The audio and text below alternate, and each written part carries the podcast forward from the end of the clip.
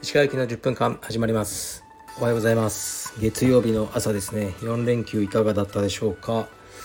と僕は昨日はえー、っと東京ドームシティかな。に息子と娘と妻と遊びに行きました。暑かったですね。えー、っとヒーローショーみたいなのを息子が見てでそれは屋内だからいいんですけど僕は、ま、見てもしょうがないので外でカフェで仕事してでその後またちょっと遊具で遊んだり、まあ、人多かったですね。でまた遊ぼうのっていう室内でこうちょっと遊べる何ですかねアスレチックみたいなので遊びましたね。うんまあとにかく金がかかりますね。ちょっと遊んだらもう2万ぐらい飛んじゃうって感じですね。だったらもう海とか山とか行ったらいいなとか思っちゃいますけどね。それはそれで大変なんですよね。ではレターいきます。えー、っと石川先生お疲れ様です。日頃から夫婦で楽しく拝聴させていただいている30代青帯です。妻は格闘技経験などはないのですが石川先生のラジオが良きコミュニケーションツールとなっており感謝しています。オンライン商品を購入する際も「かっこ石川先生のなら良いよ」かっこ閉じと快く承諾してくれているような気がします。妻は石川先生がお酒を飲みながらするラジオが大好きです。これからも不定期開催だとは思いますが石川祐希のほろ酔い10分間を夫婦揃って楽しみにしています。これからも放送よろしくお願いします。はいありがとうございます。非常に嬉しいですね。ちょっと外がヘリコプターがうるさいですけど。えー、っとお酒を飲んで僕は夜やるのはまあ、家族がいない状況なので週末の夜が多いですかね。でもそんなにね酒あのもう飲み始めてすぐやるから、ね、酔っ払ってるわけじゃないと思いますがえー、っとねまた機会があったらやります。はい。ありがとうございます。でこのまあねオンライン商品を購入する際も、石川先生のなら良いよって言っていただけるの嬉しいですね。今からはもうそういう何て言うんですかね。僕もそうなんですよね。何か買う時にうんもう T シャツの生地とか全部一緒なんでね。そんなに。だからこの人が売ってるものを買いたいとかそういうのはすごくありますね。うん。だからあの僕,、まあ、僕もそういう風にねなっていかなきゃなと思ってます。はい。では次のレター参ります。えー、っと石川先生お疲れ様です。これは見ないと人生損をしていると思う映画を3つほど紹介していただけませんか？最近全然映画を見ていないので石川先生のおすすめする映画なら絶対に見たいです。よろしくお願いします。はい。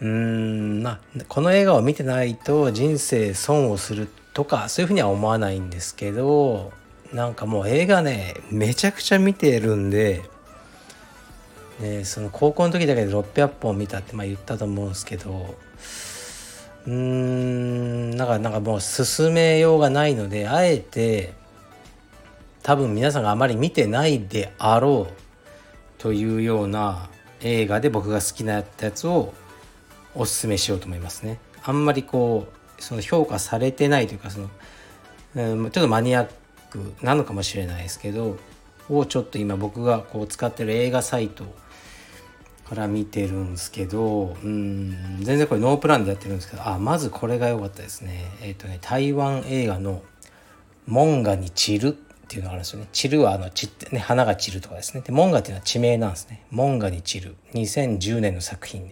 これはまだ六本木にシネマートっていう映画館があった頃そこで見ましたね。この映画館大好きだったんですけどね。もうなくなってしまいました。えっ、とねこれはいい映画ですよ。台湾の薬剤映画ですね。僕はすごく大好きです。モンガに散る。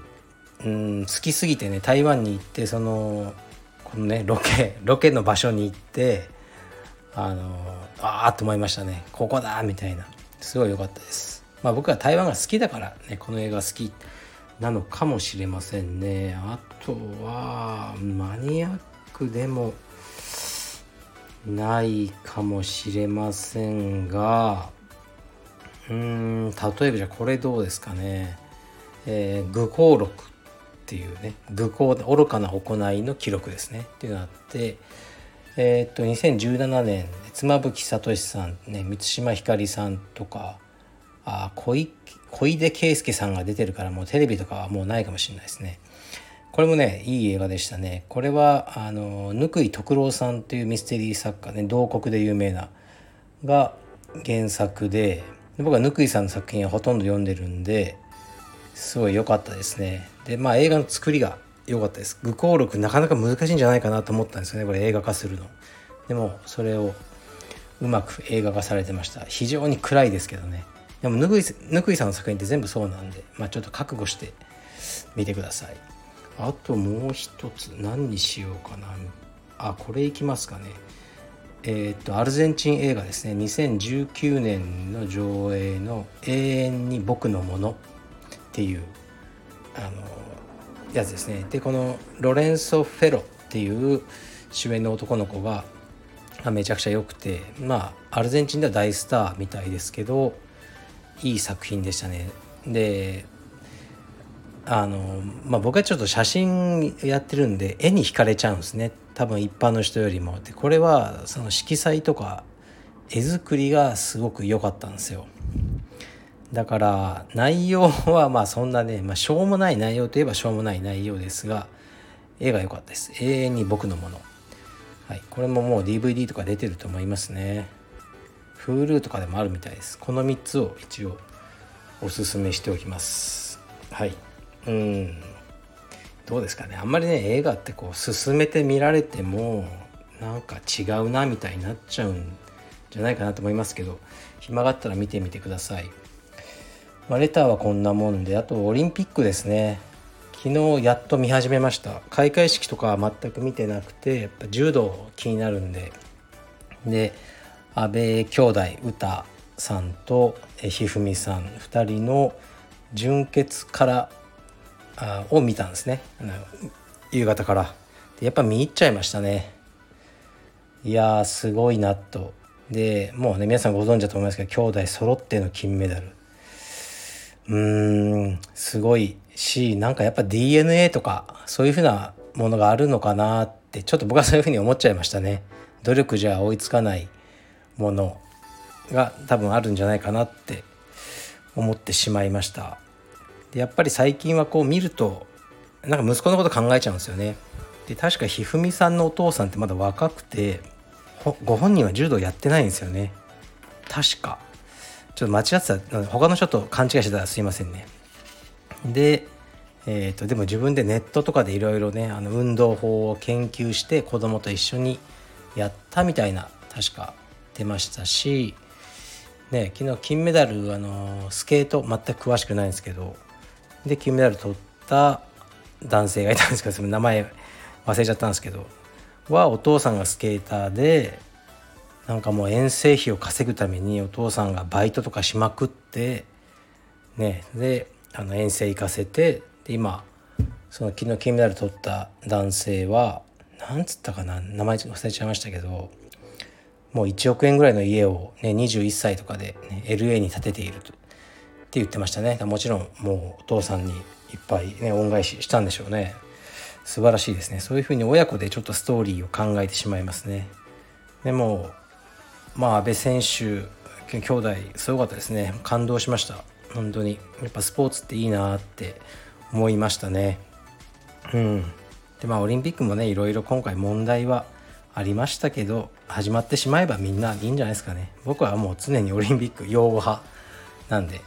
もう擁護派っていうかこれも前にも言ったと思うんですけどね。まあねうちの奥さんとかオリンピックなんてやってる場合なの今とかそういうこともね言ったりもしましたけどもうオリンピックがダメだったら充実もダメなんだよって。俺の商売は充実で充実で食ってる。ね今着てる服も家賃も学費も子供の全部充実から来てる。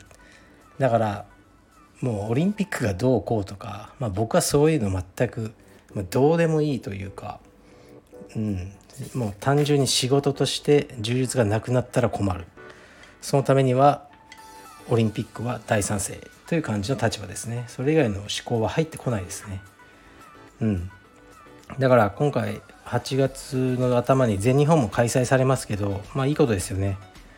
あの全日本 BJJ 選手権これも下手したら中止に追い込まれる可能性はあったと思うんですけどやっぱ緊急事態宣言中なんで。でもねもうオリンピックやってたら中止できないでしょ。似たようなもんじゃないですか。だからオリンピックやってるんだからもう充実もやるっていうそう大義名分できちゃうので。でそれはもう僕らにとってすごくいいことなので、はい、どんどんオリンピック盛り上げていただこうと思ってます。はい、昨日は重量挙げも見ましたね。ね惜しくも日本人の選手はメダルには届きませんでしたけどいやすごかったです。はい。じゃあまたそんな感じかな。はい。では失礼します。